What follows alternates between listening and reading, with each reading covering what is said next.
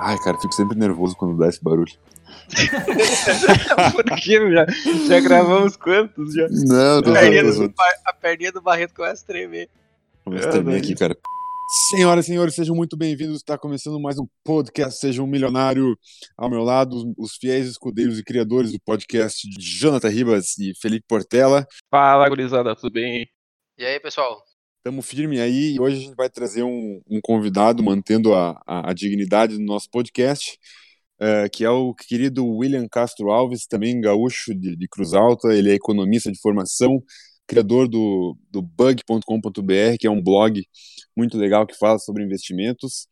Eh, e ele também é estrategista-chefe da Avenue, a corretora eh, americana que fala a língua portuguesa, então ele conversa muito com, com os brasileiros aqui e ele está aí na- nessa finalidade de divulgar um pouco mais a importância da diversificação eh, dos investimentos. William, se apresenta aí para a galera, amigo.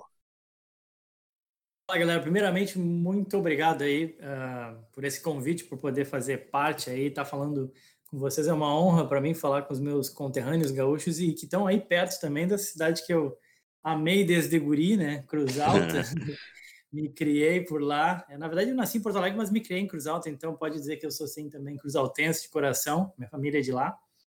É, estudei na URGS, sou economista, trabalhei na Sólidos Corretora, trabalhei no Banco Alfa, ainda em Porto Alegre. Depois entrei na XP em 2008, fiquei seis anos, fui sócio da XP, analista-chefe na XP, montei curso, enfim, vivi intensamente a XP, como sempre, eh, como é marcante na XP. Saí um tempo fora para estudar, morei na Inglaterra e Irlanda. Eh, depois voltei, já toquei uma gestora de ações voltada para ações em Vitória, no Espírito Santo, e aí surgiu a oportunidade de é, começar essa missão e esse projeto chamado Avenue Securities, é, que me encantou muito pela questão da tecnologia e do acesso. Né? O brasileiro é, ele aprendeu a investir melhor nos últimos anos, ele saiu do banco é, e começou a ver que existiam outras alternativas de investimento, mas ele ainda ficou preso ao Brasil. E a Avenue surge exatamente para dizer, olha, o brasileiro é, investidor que não tem, não é um grande investidor de milhões de reais, enfim, ele pode também sim ter acesso a investir nas maiores empresas do mundo e ao maior mercado do mundo, que é o mercado americano. Ele não precisa ficar restrito somente ao mercado brasileiro.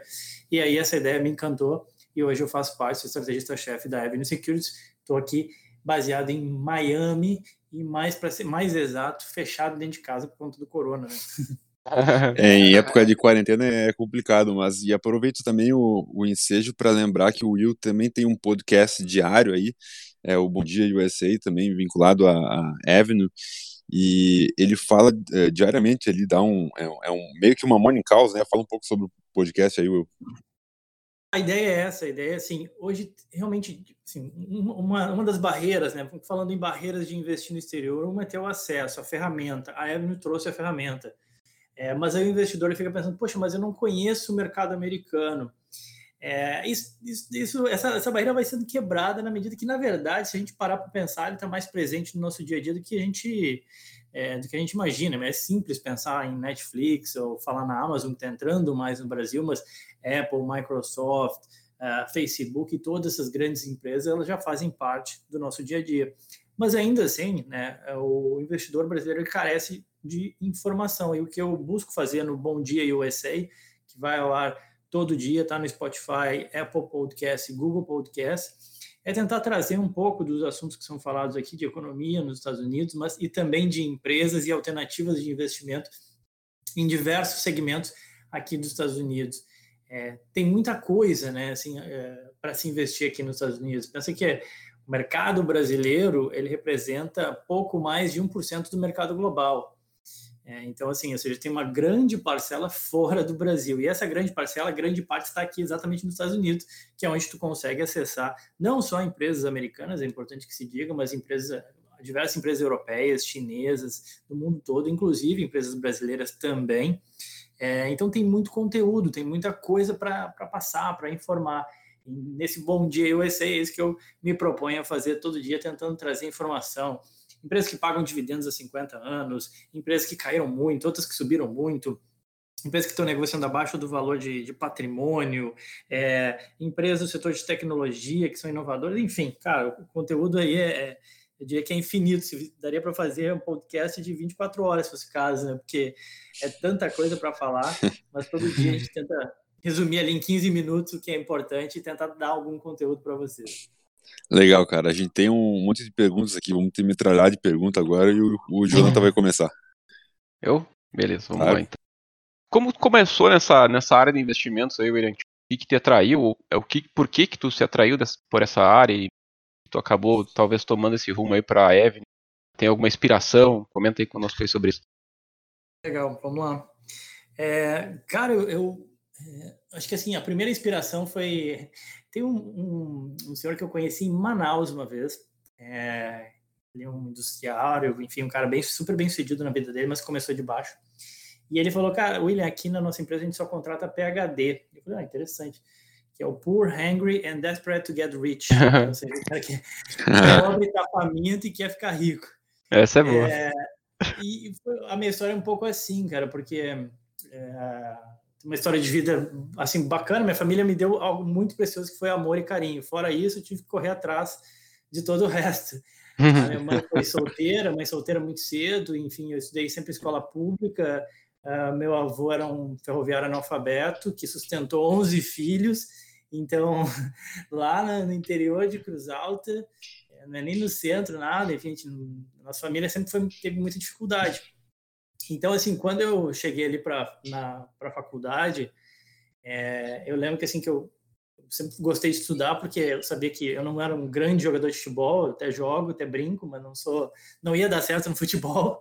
É, na música eu aprendi a tocar, mas também vi que, cara, não vai dar certo se eu tentar na música, então é melhor estudar e tentar resolver minha vida estudando, trabalhando, enfim.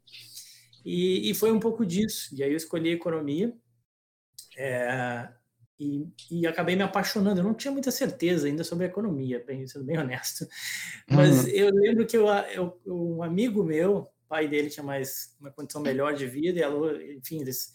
É, assinava aquelas revistas Exame, né? E eu sempre pedia para ele para ler e eu lia. Eu gostava muito daquela parte de mercado de ações. Eu não entendia bolhufas, mas eu, mas eu gostava daquilo. Achava legal aquele negócio. E aí, quando entrei na faculdade de economia, eu fui tentar pesquisar mais sobre isso. E na faculdade de economia até nem tem tanto, é, sendo bem honesto, na verdade. E aí, é, logo depois, logo que eu entrei, assim, eu fiquei sabendo que existia, fui cada vez aprendendo mais o que, que é esse mercado, como é que é, que são as carreiras e tal, e eu descobri que existia um negócio chamado analista de investimento, e falei, pô, isso aqui deve ser legal. É, e aí, logo no segundo semestre de faculdade, passei na URGS, logo no segundo semestre de faculdade, eu fui, consegui um estágio que, segundo não, segundo ou terceiro, agora não lembro, que realmente me ajudou muito, assim, que foi na Sólidos Corretora, assim, é, lá eu entrei para o mercado de ações e aí eu me apaixonei realmente, isso lá em 2003, 2004. E, Pô, cara, daí, desde então, ali eu aprendi, cara, é isso aqui que eu gosto e isso aqui dá dinheiro, eu consigo ganhar dinheiro com isso aqui, eu consigo ter uma vida bacana, é, então eu vou focar nesse negócio aqui. Então foi mais ou menos isso. E aí, cara, toda a minha carreira, tudo que eu fiz foi voltado para isso, assim. É, na época era muito mais difícil estudar mercado de ações, né? Hoje em dia o cara digita YouTube tem milhões de vídeos, né? Na época, Sim. tinha que esperar alguém lembrar, pedir para o cara trazer a apostila, esqueceu, pedir de novo, esqueceu. No outro ele lembrou de trazer a apostila que ensinava o básico. É, eu ficava do lado do gestor enchendo o saco dele todos os dias, perguntando um monte de pergunta assim, chata e básica, e o cara tinha uma paciência assim, absurda comigo. E por aí vai, cara. Então, assim, é, aprendi, cara, como é que tu aprendeu sobre contabilidade? Foi na faculdade? Não, foi lendo os, os press releases, os ITRs da Marco Polo, da Randon, da Sadia, que foi a primeira empresa que eu parei para analisar, da refinaria Ipiranga, RIP 4, que foi a primeira ação que eu comprei e ganhei dinheiro. É, então foi tudo assim, cara. Assim, a faculdade me ajudou a entender economia, mas o, mer o mercado foi aprendendo na prática, que eu acho que é a melhor forma. Meio autodidata é, mesmo também. É, aí também com tipo, livro, né, cara? É, pede sim. livro, pede apostila, pergunta, então, e aí foi indo, assim. Perdendo claro. dinheiro, ganhando dinheiro também. Hum.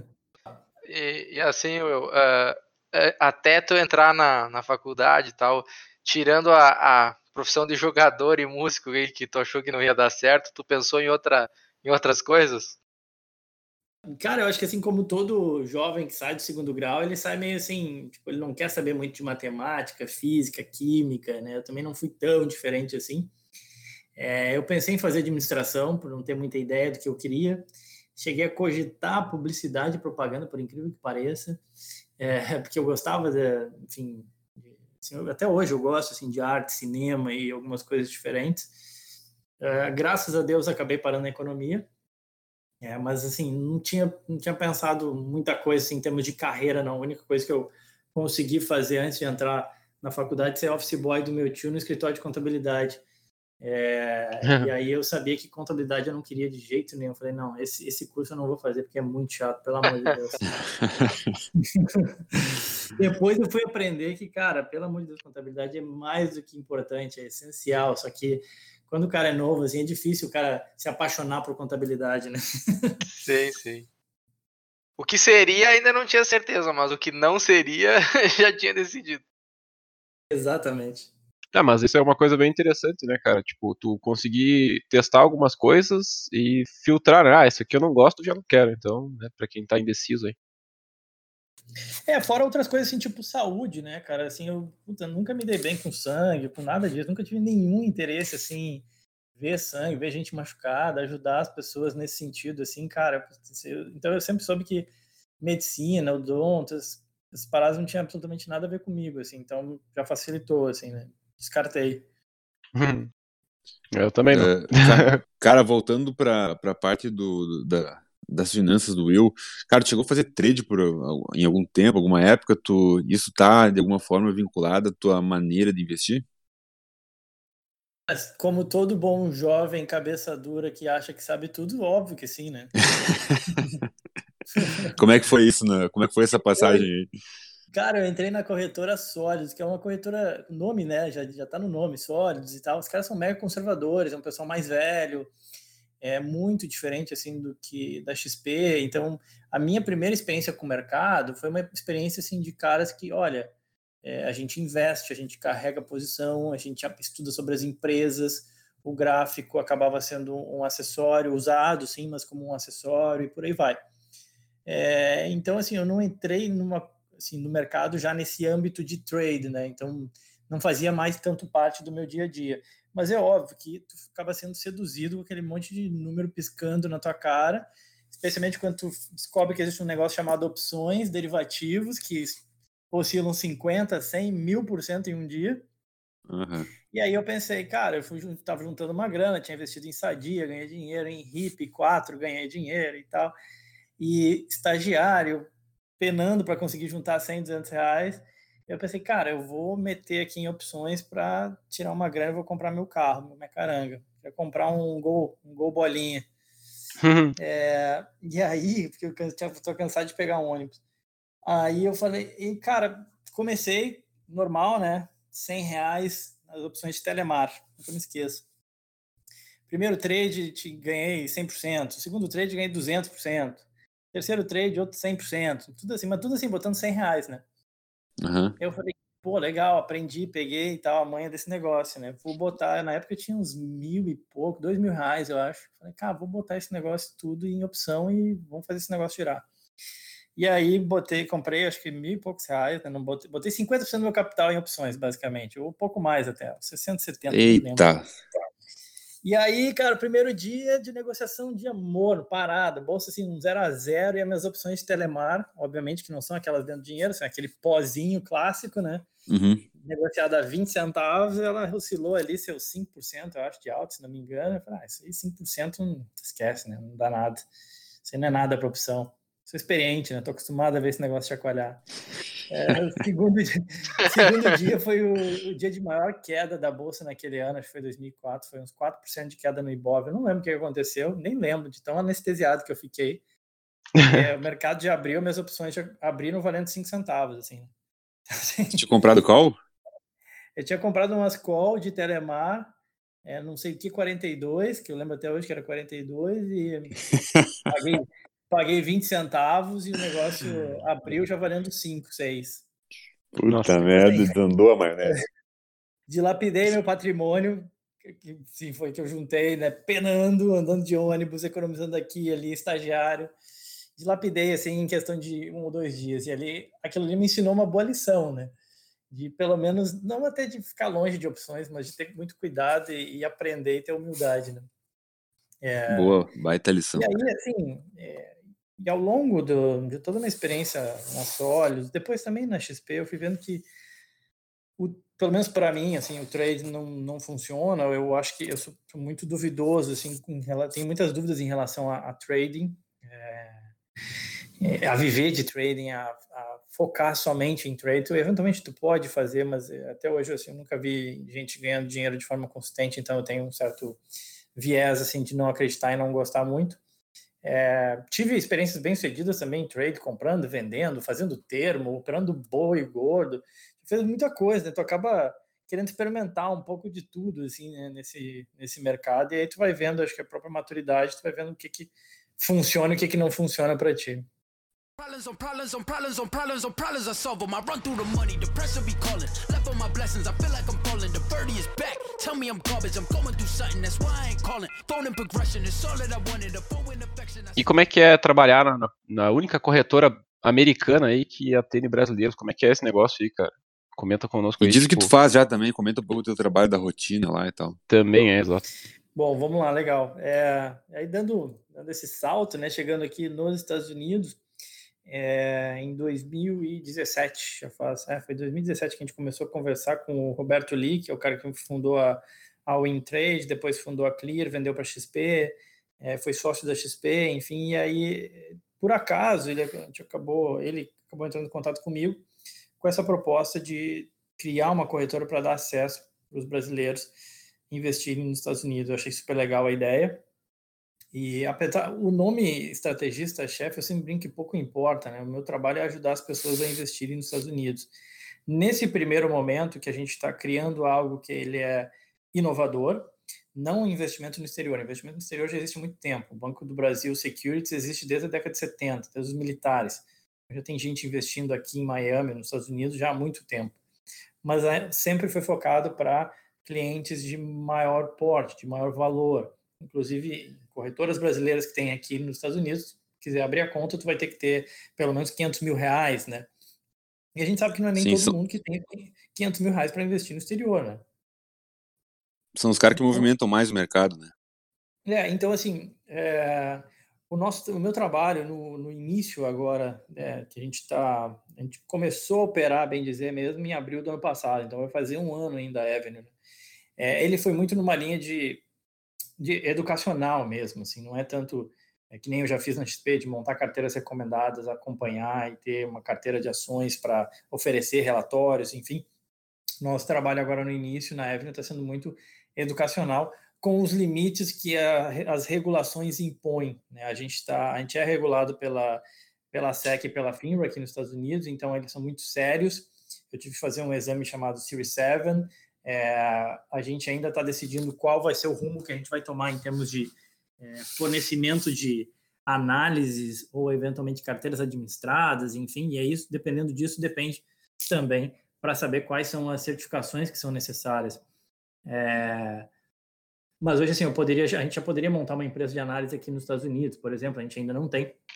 Mas o foco está sendo essencialmente em, primeiro, explicar o básico para as pessoas que querem ter esse acesso nos Estados Unidos. O tamanho do mercado americano, os números do mercado americano, é, quais são as principais empresas do mercado americano, no que, que eu consigo investir nos Estados Unidos, enfim.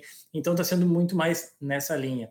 E a minha rotina, a gente criou esse podcast que é uma forma que a gente entendeu de se comunicar com, com os clientes, porque o mundo mudou muito, né? Da época que eu entrei na Sólidos ou mesmo na XP, é, as coisas funcionavam. Tu criava um, um, PDF, um relatório, e ele funcionava, as pessoas liam e era assim que, que a comunicação se dava. Hoje em dia, cara, quem para realmente para ler um PDF para saber como é que é o dia, né? Então a gente, pô, será que faz sentido ter um relatório chamado Morning Call, um PDF, Morning Call? Acho que não. Quem sabe a gente faz um podcast que eu acho que vai ser mais útil. Então, essa é a ideia. Quem sabe a gente foca mais, não tanto em análise, mas em vídeos, né, para explicar as empresas. Então, assim, eu entendo que o mundo mudou e até mesmo a forma com que a análise é feita, é, ou que ela é repassada, ela ela também mudou, né? Por isso que a gente ainda não, não fez relatórios de cobertura de empresa, ou a gente ainda não quis fazer, por exemplo, o que as casas de análise já fazem, porque até elas já estão aí para fazer isso, Suno, Empíricos, Eleven e por aí vai, enfim, tem casas de análise já para fazer isso.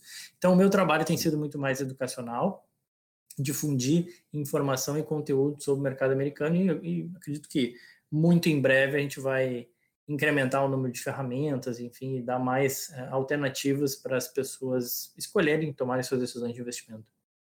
Eu diria que o trabalho de vocês é um trabalho inovador, né? Porque assim como investir em ações aqui no Brasil, por exemplo, é, ainda é um, um, um tabu para muitas pessoas, é, investir nos Estados Unidos, então nem se fala. Então, vocês já estão pegando aquele público que, que começou nesse, nesse grande boom aí que teve, pelo menos no, no ano passado, aí, de, de crescimento de investidor, em número de investidores, e já estão mostrando a importância de diversificar uma carteira e de ter um investimento dolarizado. E esses caras aí certamente já conhecem a, a corretora de vocês, já conhecem o trabalho. Eu já sou um, um cliente de vocês, então, o trabalho de vocês, vocês estão plantando para colher em breve. E, e, essa colheita, eu acredito que virá antes mesmo do que muitos imaginam. A gente, a gente é regulado como uma instituição americana, mas no Brasil também existem instituições brasileiras, a CVM, que regula o mercado brasileiro. Então, cara, a regulação foi um grande desafio para a gente, né? Colocar essa estrutura toda de pé. Então, o foco no início foi muito mais em, cara, é, é possível, é viável fazer isso? Sim. Qual é a regulação? Quais são as certificações? O que, que a gente precisa? Quais são os cuidados? E por aí vai, né? Então, assim, a gente conseguiu colocar uma plataforma que para de pé, que funciona, onde a pessoa ela faz o, o, o, o inbound e outbound, né, que a gente fala, ou seja, a entrada e a saída de câmbio diretamente na plataforma, que é uma coisa que até então não era assim que era feito, você tinha que fazer por fora, ou no teu banco tu conseguiria, mas tu tem que assinar papel. Enfim, é um negócio extremamente burocrático. A gente conseguiu transformar todo o cadastro, juntar cadastro, atendendo regulação brasileira e americana, num negócio que funciona e tu consegue abrir tua conta em 30 minutos, eu diria, no máximo, mandar o dinheiro e vai em mais 30 minutos já está comprando e vendendo ações nos Estados Unidos. Isso é, é muito legal sim, mesmo. é bastante inovador, eu diria. Legal, cara. E, mas tu já tinha se mudado para os Estados Unidos antes dessa, dessa revolução aí, de, tu aceitar esse desafio, ou tu foi em virtude dele?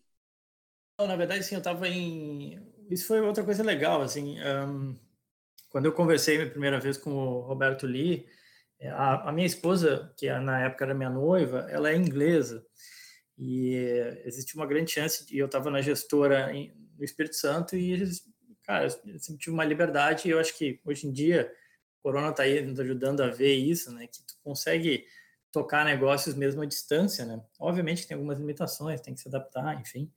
Mas é, já existia a possibilidade de eu morar fora, de eu morar fora, de eu não estar necessariamente no Brasil ou em um determinado lugar. E aí o, o Lee, desde o início, ele falou, não, cara, pô, a nossa, a nossa empresa é super flexível, a Avenue nasceu assim internacional, com escritório em Miami, com escritório em São Paulo, com pessoal, tem gente de TI em Londrina, Canadá, é, em diversos lugares, assim, cara. Então ela já nasceu, de certa forma, internacional.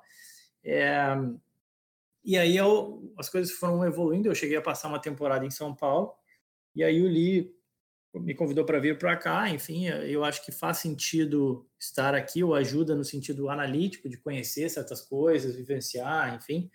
É, ainda que hoje em dia, de novo, com a internet tu consegue né, vencer muitos desafios geográficos, é, mas a vinda para Miami tem, foi sim linkada à, à Avenue. Show, beleza, cara. Portelinha tem uma perguntinha aí para fazer. É, cara, falando um pouco sobre, sobre você, sobre os teus investimentos pessoais, é, sobre a tua carteira de investimentos, tu investe uh, somente nos Estados Unidos, tu investe no Brasil também ou em outros lugares? Cara, não, até foi uma coisa que foi, foi evoluindo. E eu digo que quando eu falo que eu estou aprendendo sobre o mercado americano, pode, para alguns pode soar até como negativo, né? Poxa, eu devia ser o cara que sabe tudo do mercado americano, mas a vida me ensinou a, a manter sempre a humildade. Então, assim, todo dia eu aprendo sobre o mercado americano, todo dia eu aprendo uma coisa nova, cara, impressionante. e isso me anima também, eu acho legal, isso pra caramba, uma coisa que o mercado de ações também sempre me trouxe, analisar empresas, eu sempre fui apaixonado por analisar empresas. Eu era aquele cara que pegava relatório do JP Morgan de 50 páginas sobre a Vale ou sobre, sei lá, JBS e ia ler no final de semana, entendeu? É, então, assim, eu sempre gostei de, de aprender e estudar. E o mercado americano eu tenho aprendido e tenho estudado diariamente. É, então, assim, logo, assim, eu já, já tinha essa, essa ideia de, de investir fora. Eu cheguei a abrir conta em corretora fora da, da Avenue, enfim, antes da Avenue, até para entender como é que era. E aí, com a Avenue, eu fui é, aprendendo um pouco mais e sentindo confiança realmente de, de investir como todo bom brasileiro, a gente deixa as coisas para a última hora, a gente fica tarefado, a gente não está tocando várias coisas, né? Que nem a gente conversou aqui, é filho, é blog, é isso, é aquilo, mudança para cá, e a gente vai deixando e, e acaba é, postergando coisas que já deveria ter feito. Hoje eu tenho 20% da minha carteira só investida aqui no exterior, eu devia ter mais, com certeza. Eu sempre falo que, para mim, pelo menos 30%. E não é nem só porque eu vivo aqui, mas é, também para viver mais o mercado americano em termos de, de investimento. É, mas eu já tinha uma carteira montada de ações no Brasil, sempre gostei de investir em ações. Conheço assim, o mercado brasileiro de ações, que foi desde que eu aprendi, aprendi sobre o mercado de investimento em ações no Brasil, né? Então, hoje eu tenho grande, ainda tenho grande parcela da minha carteira de investimento no, no Brasil. É, como todo brasileiro, e, eu tenho aprendido também isso, né? Que a gente fica esperando o câmbio cair e a gente perde a oportunidade de investir. Foi algo que eu comentei hum. no podcast esses dias, né? É, o cara sim, espera, sim. às vezes, o dólar, o dólar cair 5% e perde de ter comprado a Amazon, que subiu 15%. Né? É verdade. Então, assim, e aí, beleza, o dólar caiu seus 5, 10%, e aí tu finalmente tu realiza o câmbio para te investir no exterior, e aí tu vê, poxa, mas aquela ação já subiu 10, a outra já subiu 20, a outra já subiu 30, e aí fica naquele dilema, exatamente porque o, é, o que ajuda o nosso real se valorizar normalmente, né, é a diminuição da aversão a risco. As pessoas ficam mais com maior apetite para risco, então elas vão investir em ações aqui no exterior, ações americanas e também talvez quem sabe no real. Então assim, as ações americanas sobem, o real se valoriza. Então, na verdade, assim, tu espera o dólar cair, tu paga um câmbio mais barato, mas tu vai pagar a ação muito mais cara e às vezes não compensa. Foi algo que, que eu já aprendi. Então, assim, eu tenho já movido a minha carteira para cada vez mais ter uma parcela maior e, e eu sempre falo também, é, a Evelyn não está querendo aqui dizer que você tem que ter 100% dos seus investimentos no exterior, mas, cara, não precisa também ter 100% no Brasil, por que não ter 10, 15, 20, 30%? Pensa em quanto a tua vida é dolarizada então, e aí tu poderia ter isso também é, aqui investido no exterior. Sim, sem contar o fator né, que o dólar não cai, né, cara? Então, eu já tô nessa ideia mais ou menos de esperar o dólar cair desde os 4,70, sei lá. É. Errou o Rudy. Errei Rudy, cara. Então, William, tu tinha citado antes ali sobre analisar empresas, né, antigamente, e voltando aí para 2003, Comenta um pouco, é uma curiosidade minha mesmo. Como é que era para analisar as ações, cara, naquela época? Tinha sites, tipo, fundamentos, assim, para te pegar o PL pronto, digamos, ou tu tinha que fazer tudo na mão? Cara, eu lembro que assim, tinha muito pouco conteúdo, assim, muito pouca informação, né, disponível em sites abertos, tá? Eu lembro que a minha primeira experiência com ações, além de ler a Exame, né, ou seja, que era uma revista quinzenal, Eita. exato. Então, assim, eu, adorava ficar esperando o exame para ler toda aquela parte de investimentos, né? Seja uma vez hum. a cada 15 dias. Tá. É, além disso, é, tinha, eu, eu, comecei com carteira teórica no Folha Invest. Tá? Eu tinha uma carteira teórica no Folha, na Folha Invest. E vamos lembrar, assim, nisso, nessas horas eu me sinto muito velho, né? Mas, ah, há 17 anos atrás, cara, 2003, é, 17 anos atrás, o próprio acesso à internet não era tão, tão simples, tão difundido assim, né? Eu lembro de pô, acessar a internet eh, na época para diminuir as contas de casa, a gente tinha internet só a discada, né? Então, ou seja, tinha que depois da meia-noite que era para ficar mais barato. Sim. E, ou, ou, então usar no laboratório da faculdade. Então, eh, essa época era boa. Muito. É, então não tinha muito assim esse, essa quantidade de informação nem perto assim. É, o que eu tive acesso, e nisso eu fui um afortunado, eu diria, foi que eu estava já dentro de uma corretora. E aí, obviamente, que na corretora, algo mais profissional, existiam ferramentas, né? Então, assim, eu tinha acesso ao Economática, por exemplo, isso facilitava muito a vida, né? Me ajudou muito, inclusive, é, usar o Economática, aprender, brincar com a Economática e tudo mais.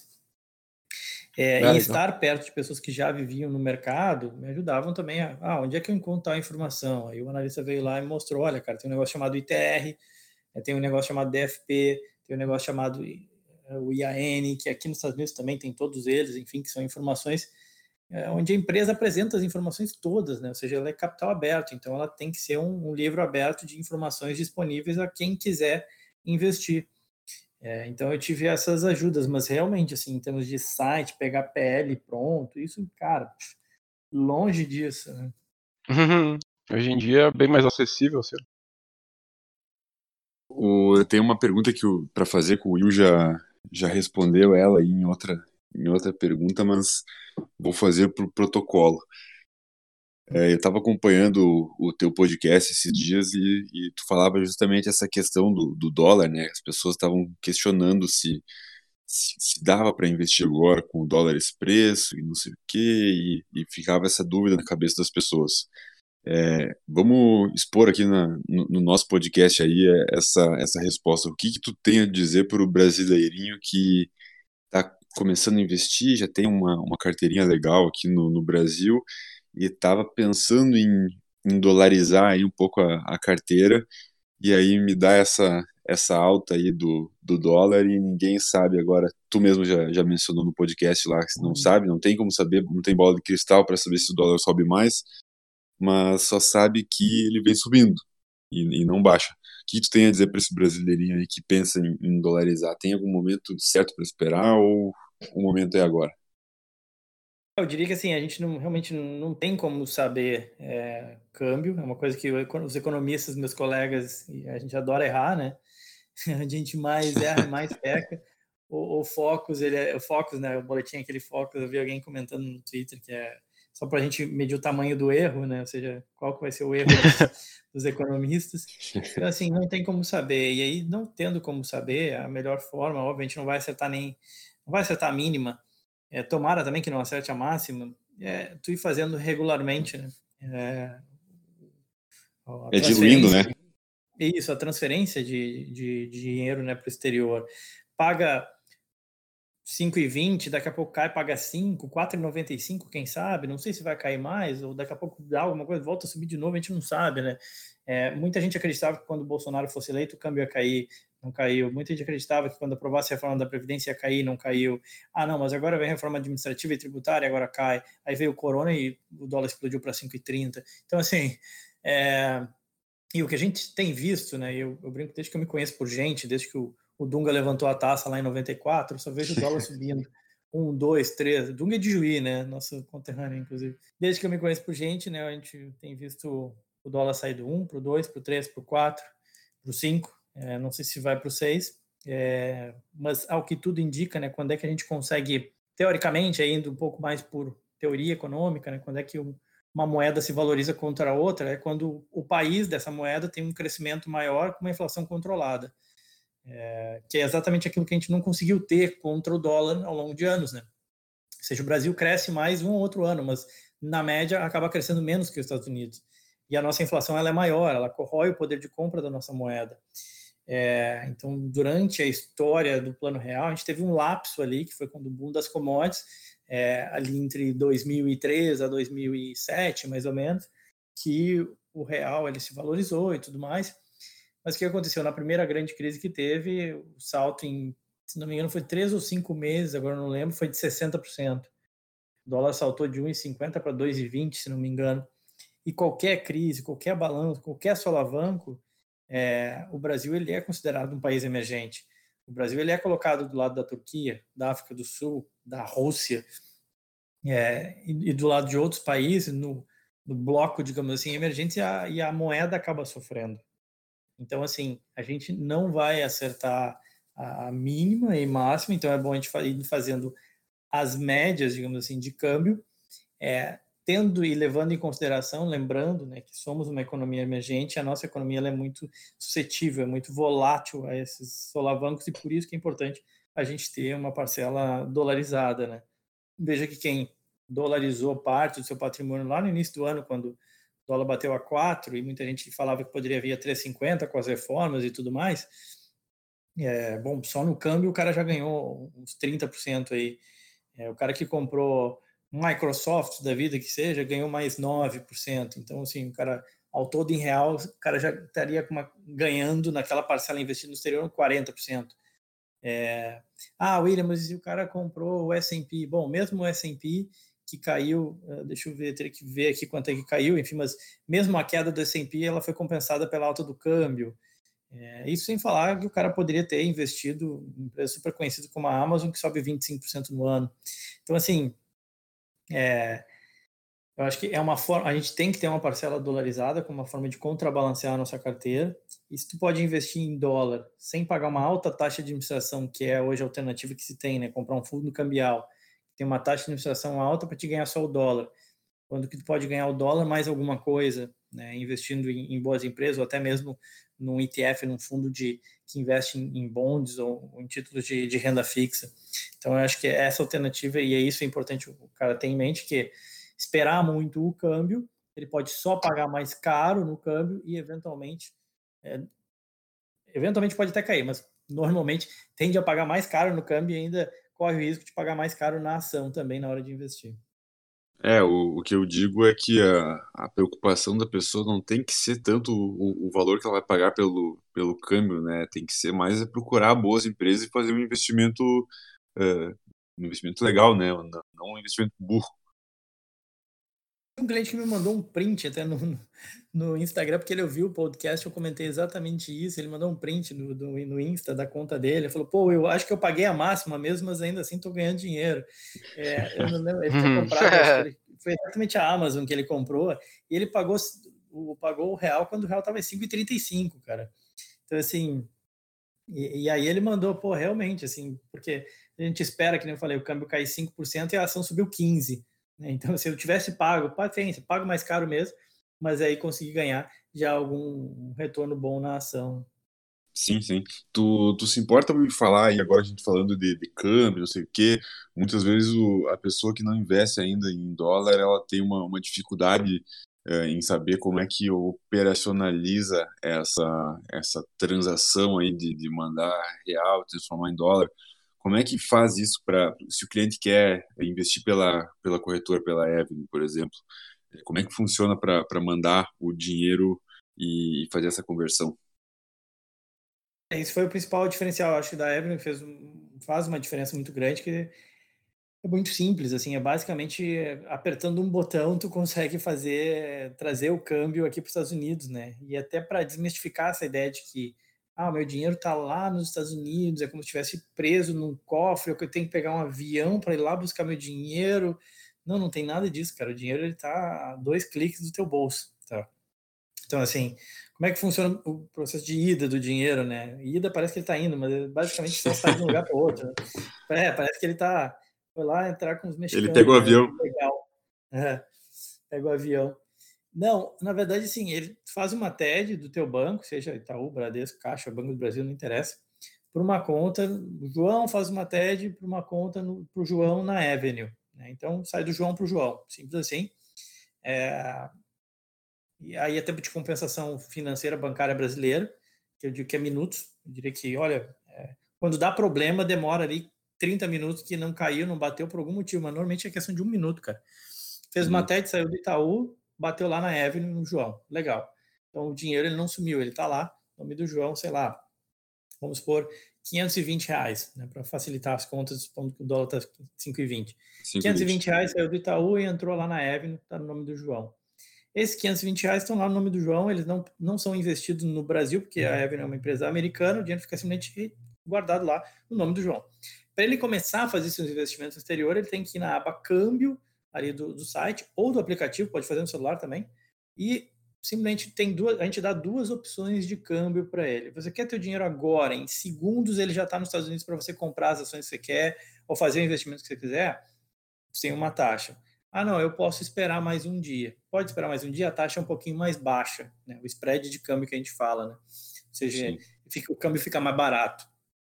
Então, para quem tem pressa e quer o dinheiro para ontem, beleza, vai no câmbio instantâneo. Quem pode esperar um pouco, espera um dia, no outro dia o teu dinheiro vai estar já em dólar, ele não vai sumir, vai estar ali sempre apresentado para ti, mas no outro dia tu vai ter, que a gente fala, poder de compra em dólar para comprar o que tu quiser, é, investir o que, o que tu quiser aqui nos Estados Unidos.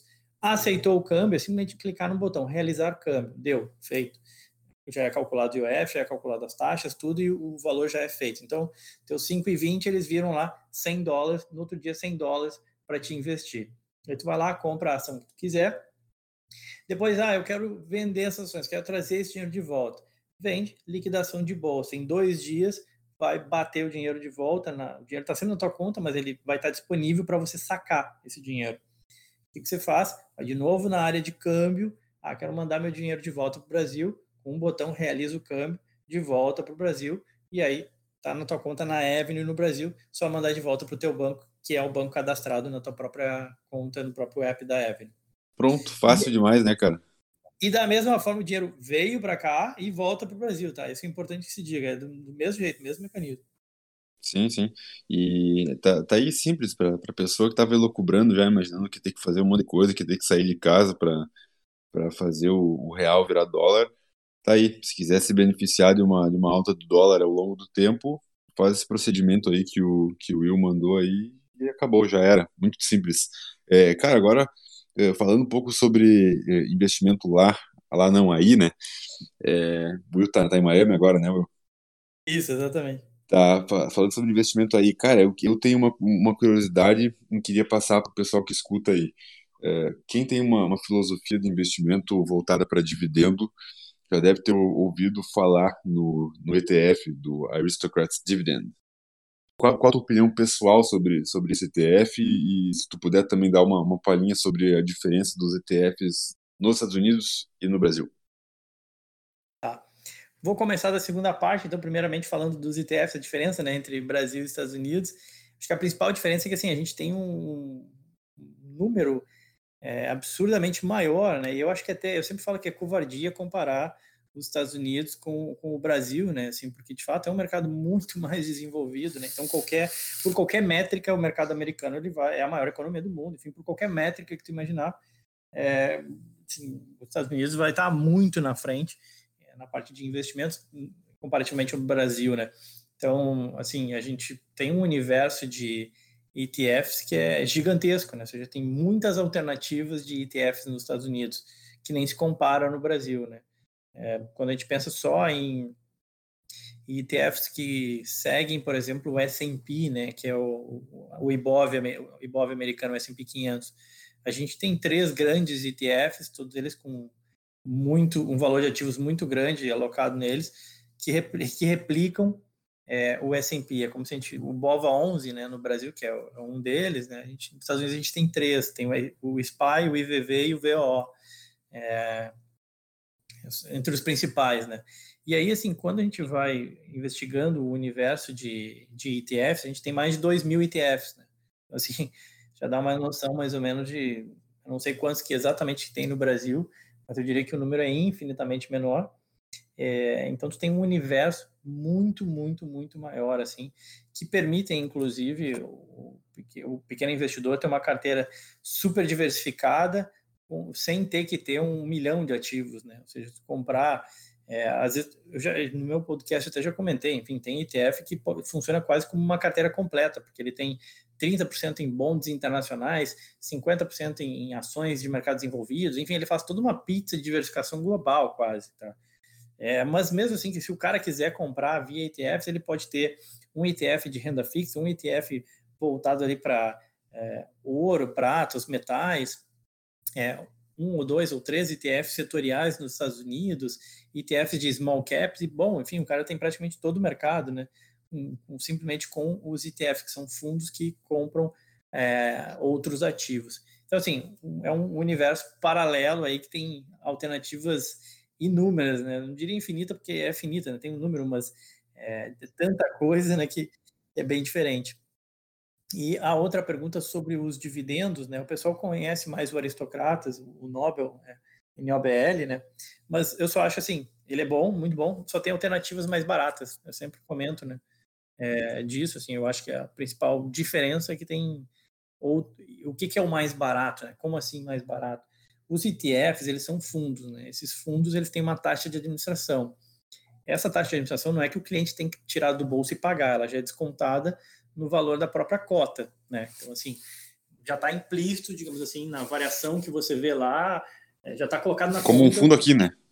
Isso é, já tem que pagar, já está na conta, não, não sai da, do, do, bolso do cliente, mas obviamente é descontado do, do montante ali de ativos dentro do dentro daquele fundo. É, só que quando o assunto é taxa, eu entendo que simplesmente é sempre melhor menos do que mais, né? Então, assim, quanto menor for a taxa, melhor, né? Simples, simples assim. Então, só, aí eu já acho que tem uma diferença, assim, tem tem ETFs mais mais baratos né, no mercado, tem alternativas. City, 2. Né? É, o, por exemplo, o Vanguard Dividend Appreciation, que é o VIG, eu volto meio um que eu, que eu comento, ele tem uma taxa de administração de 0,06 ao ano. Eu estava procurando, eu procurando do Nobel aqui, que eu acho que é 0,30 ou 0,40. 0,30 ou 0,4, né? Eu imaginei que ia for 0,4. É. Então, assim, só aí tu já vê que tem uma, uma diferença muito grande. Estou abrindo aqui ele para ver. 0,35. Olha aí. Então, tá falando que a taxa de administração do, do NOBL, do Nobel, esse, ou do S&P 500 Aristocratas, é, vai seis vezes maior do que a taxa do desse Vanguard Dividend Appreciation, que é de 0,06, tá? E uma vantagem que me faz assim, gostar mais dele, do, do VIG, é que ele foca nas empresas da, da Nasdaq, e aí tem um foco maior nas empresas de tecnologia. Ah, William, mas tu não tem medo de uma bolha e tal? Óbvio que tem, eu acho que o mercado sempre exagera para cá e para lá.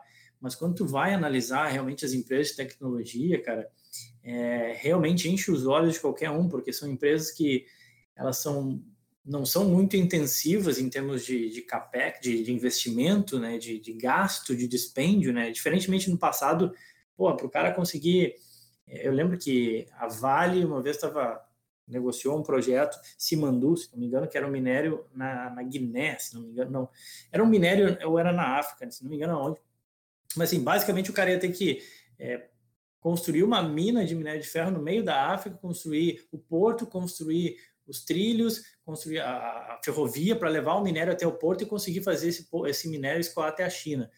Olha o montante de grana que esse cara tem que botar, tem que investir para conseguir, e, e, seria extremamente rentável, um projeto super interessante, só que assim, é um montante de capital gigantesco, envolve política africana ainda, uma confusão, enquanto que as empresas de tecnologia, cara, qual que é o investimento assim, de, da, da, do Google ou da Microsoft?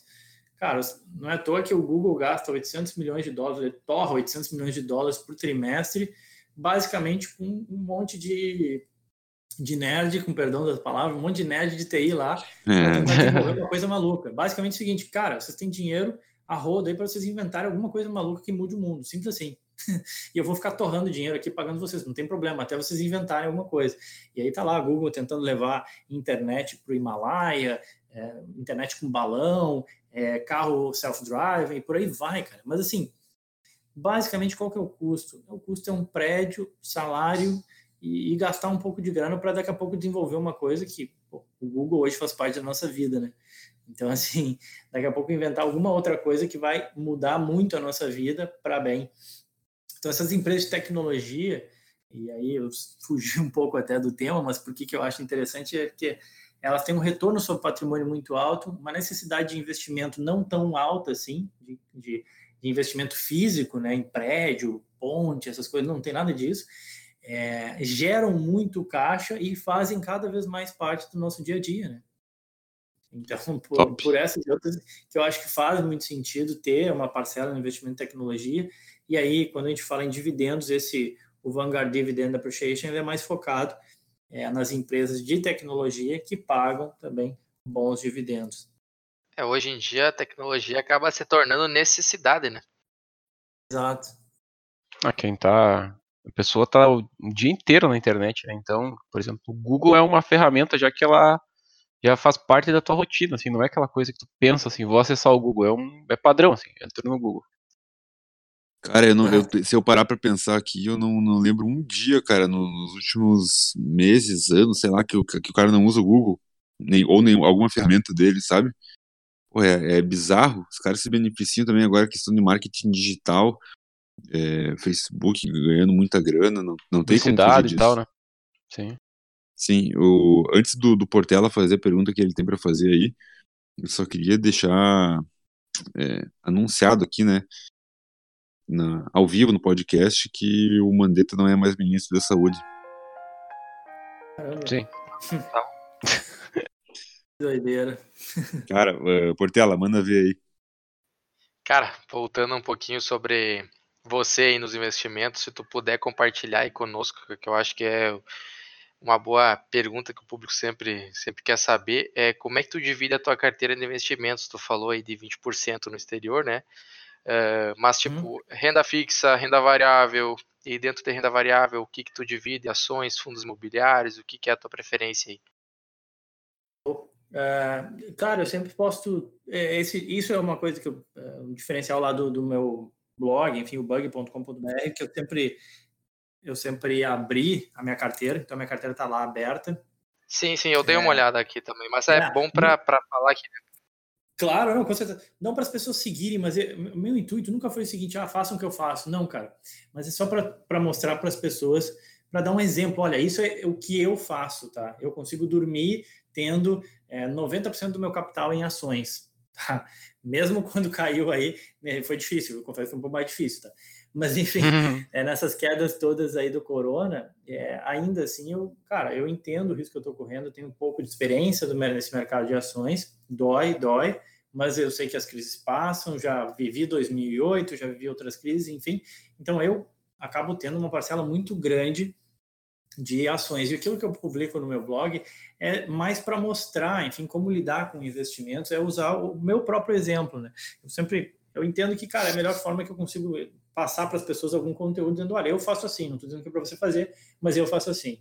E aí, respondendo a tua pergunta, é, normalmente eu tento, agora não necessariamente eu estou com essa posição, mas normalmente eu tento manter pelo menos aí é, uns seis meses dos meus gastos correntes num, numa parcela de investimento com baixíssimo risco, né? Então pode ser lá o CDIzão no Brasil mesmo para render nada, ou pode ser uma parcela aqui no, nos Estados Unidos rendendo praticamente nada, mas é uma reserva de segurança. Ou seja, se alguma coisa acontecer, eu tenho que continuar tendo horas de voo, né? Ou seja, eu tenho que conseguir pagar a conta de luz, de internet, uh, alimentar minha família e por aí vai. Então, eu acho sempre é, razoável pensar em seis meses. Por que seis meses, William? Cara, um amigo meu mais experiente do que eu em investimentos uma vez me falou isso, eu achei legal e até hoje eu acho que faz sentido, tá? É, também acredito que caso acontecesse alguma coisa em seis meses eu, eu ia me arranjar na vida, digamos assim, para conseguir voltar a gerar renda. Antes disso, com certeza, mas é, mais de segurança mesmo. Tem gente eu já vi gente falando em um ano, tá? Mas aí fica para vocês. Mas então assim, uma parcela lá de baixíssimo risco e e aí é meu perfil, tá? É, eu acabo todo o uhum. resto da minha grana estaria tá alocado em, em, ações, sejam ações do Brasil, sejam ações nos Estados Unidos. É, por quê? Porque hoje eu tenho 36 anos. Eu penso que se eu for me aposentar, que eu ainda duvido se eu vou fazer isso, porque eu realmente gosto muito desse negócio, e graças a Deus ações, assim, a gente não precisa um emocional bom, físico mais ou menos, né? Mas não é corredor de maratona, né? A gente consegue ficar sentado em casa mesmo depois de velho, né? analisando seus investimentos. Diga o Warren Buffett, né, o nosso oráculo, com seus 80 e lá os anos, está lá. Então, assim, no auge. supondo que eu queira supondo que eu queira desacelerar, né, com 30 anos, daqui 30 anos, eu ainda tenho 30 anos para ver meus investimentos maturarem. É, eu tenho a minha reserva de emergência, eu não preciso usar aquele dinheiro amanhã. Então, por que que eu vou ficar tão preocupado com as oscilações de curto prazo no mercado de ações? Eu tenho é que aproveitar essas oscilações de curto prazo para pegar simetrias maiores de valor. Então, assim, eu tenho uma parcela muito grande da minha grana toda em ações, né? Tem essa reserva de emergência e o resto que está aqui nos Estados Unidos e o que está no Brasil totalmente vinculado em ações. É, tem alguns REITs aqui nos Estados Unidos. No Brasil, eu não invisto em fundos imobiliários, mas acho que talvez até por preguiça de, de analisar, não é por não gostar, enfim, mas é, eu, eu sempre voltei mais para ações. E ter uma, uma carteira um pouco, eu gosto de ter uma carteira um pouco mais concentrada, é, para realmente perceber as assimetrias na minha carteira e conseguir ter um retorno maior, ainda que correndo risco maior também. E acho que é mais ou menos isso, cara. Ah, e uma coisa que eu acho importante é, mesmo tendo em ações, mesmo achando que eu tenho capacidade de gerir minha grana, é, eventualmente alocar ali 10%, 15% numa gestão de terceiros, porque eventualmente eu vou estar errado. É, e para não eu não posso correr meu colocar o meu patrimônio sobre risco 100%, né? Então assim, eu gosto, eu tenho 15% do meu da minha grana na Valor Gestora. Foi uma gestora que eu ajudei a montar, enfim, tem uma equipe lá que eu conheço, confio, mantenho contato com eles. Então, tá em ações também, mas é uma parcela gerida de uma outra forma, diferentemente, diferente da minha própria carteira. Então, mas essencialmente, vamos lá, eu tenho é, 50%, 60% em ações é, direto, mais 15% lá na, é, lá na, na, na, Valor Gestora e mais 20% nos Estados Unidos, tudo isso em ação, né, na verdade. Nada de ETF? Ah, nos Estados Unidos, sim, também tem ETF. Eu acho que isso, aí que tá, os Estados Unidos ele tem uma infinidade muito grande, né, cara? Então, tem ETF que tu pode usar de forma mais tática, que nem eu falo, né?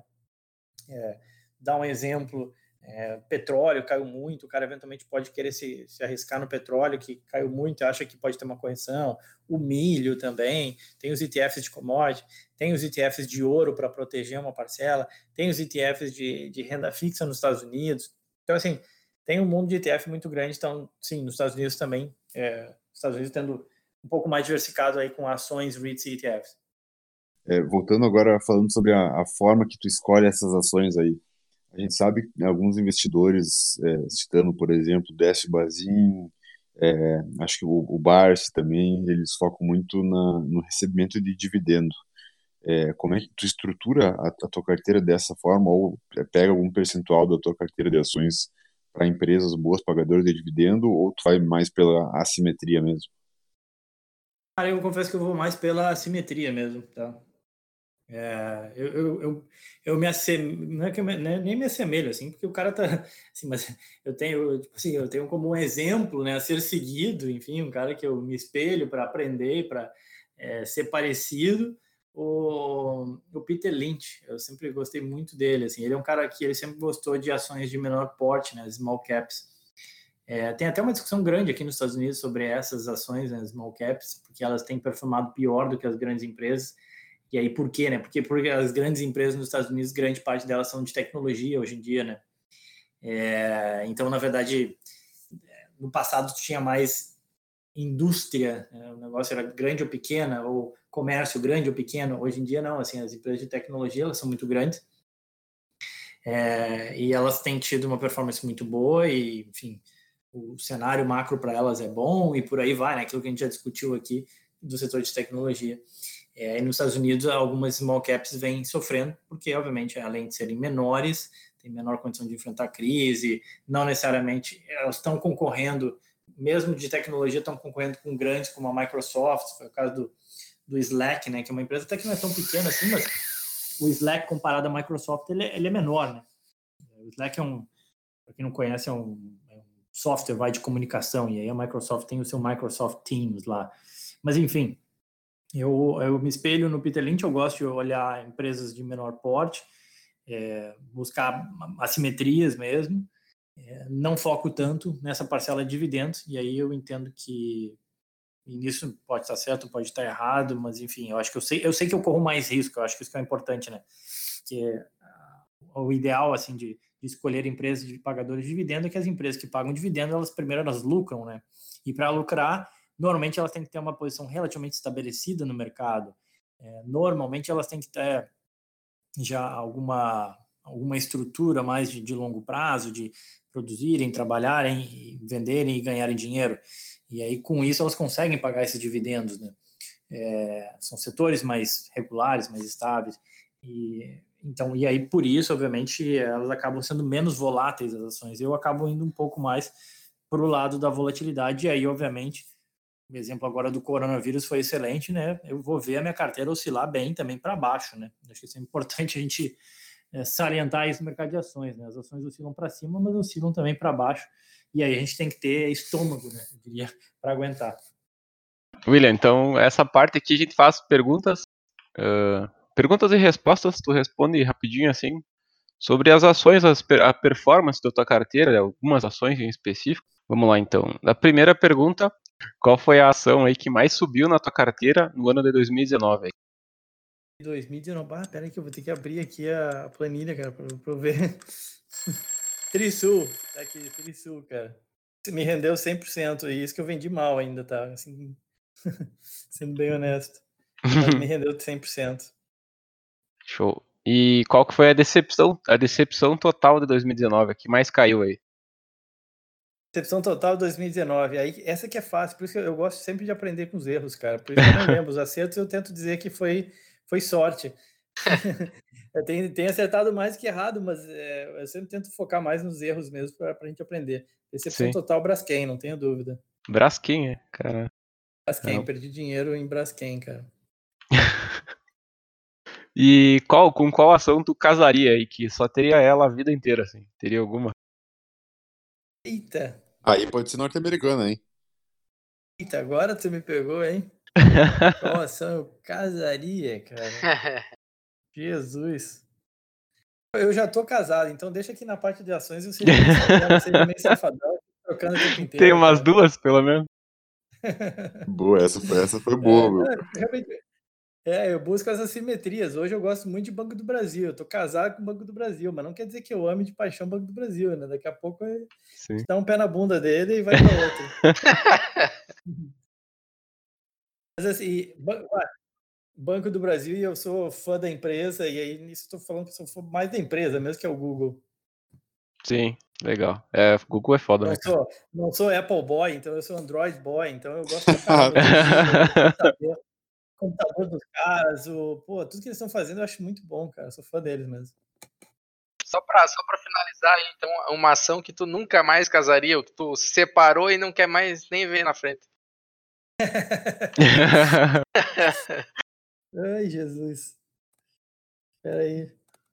Hum, cara, nossa, me pegou também, velho. Não vale oi. Quero mais.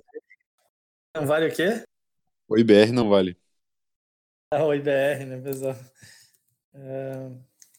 cara, esse, esse é que nem McDonald's, né? A gente sabe que não deve ir, mas vai lá, acaba indo, né? Exatamente. é, eu nunca fui nenhum fã da OIBR, não, tá? Então, assim, e uma que eu ah, volta e meia eu já pensei em entrar e assim, eu tento evitar ao máximo e realmente, ah, não, tá. É a é Eletrobras, essa eu tento evitar bastante mesmo. Assim, de vez em quando ela, ela aparece suja ali na minha, na minha tela. Eu falei, puta, será? Mas Eletrobras é complicado, cara. De vez em quando dá um brilho. De vez em quando aparece no feed, mas daí atualiza ligeirinho para não correr o risco. Exatamente, exatamente. Uh, Will, cara, muito obrigado pela tua presença. É, certamente o, o, teu conhecimento é, ajudou aqui e vai continuar ajudando no, no conteúdo que tu passa no podcast, no Instagram. Eu, particularmente, sou um grande fã do teu trabalho, admiro muito, escuto os podcasts diariamente e recomendo para quem está nos escutando aqui para que também ouça e consuma teu conteúdo, porque a gente sabe que, uh, ouvindo o teu conteúdo, a gente vê que tu é um cara que se debruça em cima do, da matéria e estuda de uma forma profunda. Então, obrigado por ter comparecido aqui conosco nesta tarde de, de quarentena e passo a voz ao meu colega Jonathan. Da mesma forma, agradeço o William, cara, conhecimento muito importante, principalmente né, para brasileiros que não têm ideia de como investir no exterior, a facilidade que é através da Avenue. Inclusive, deixo aí a referência né, para quem não tem, quem não investe no exterior ainda, né, acesse o site da Avenue.us e acessem lá. Né, é muito fácil para criar conta, eu criei conta já faz um tempo. Cara, acho que foi 5 minutos, 10 minutos fiz a conta, muito barbada, muito tranquilo. E também acessem o, o, Instagram do William. Né? Como é que é o teu Instagram, William? Isso, é. Então, assim, quem quiser me seguir, galera, eu, eu comento muito assim, conteúdo sobre mercado americano no Twitter, e especialmente Twitter e Instagram, arroba Will Castro Alves em, em cada um deles. É, junto a isso também tem o meu, meu site, o bug.com.br, onde eu e outras pessoas postamos eh, algumas análises sobre o mercado é, de ações, em especial, ou, ou a economia, é, sempre postando, assim, tentando trazer conteúdo analítico de qualidade, passando um pouco, obviamente, viés é, de sua própria interpretação né, de notícias ou do que está acontecendo, enfim, sempre lembrando que eu sempre gosto de lembrar isso no, no bug.com.br, eu, eu sempre vou, posso estar errado e eventualmente eu vou errar realmente nas minhas posturas e posições, mas eu gosto de ir lá dividir e tentar passar informação de qualidade para quem segue lá também no bug.com.br. Cara, é, agradecer pela tua presença e por estar conosco nesse podcast e dizer que é um prazer grande falar contigo. Eu que agradeço, gente. Obrigadão aí pela oportunidade. Foi um prazer falar com meus conterrâneos. Deu saudade aí da, da terrinha. Uma honra, né, cara? Mais um gaúcho aí que tá estourando no mundo aí, né, cara? Problems on problems on problems on problems on problems I solve them. I run through the money, the pressure be calling. Left on my blessings, I feel like I'm falling. The birdie is back. Tell me I'm garbage, I'm going through something, that's why I ain't calling. Phone in progression, it's all that I wanted. A phone in affection, I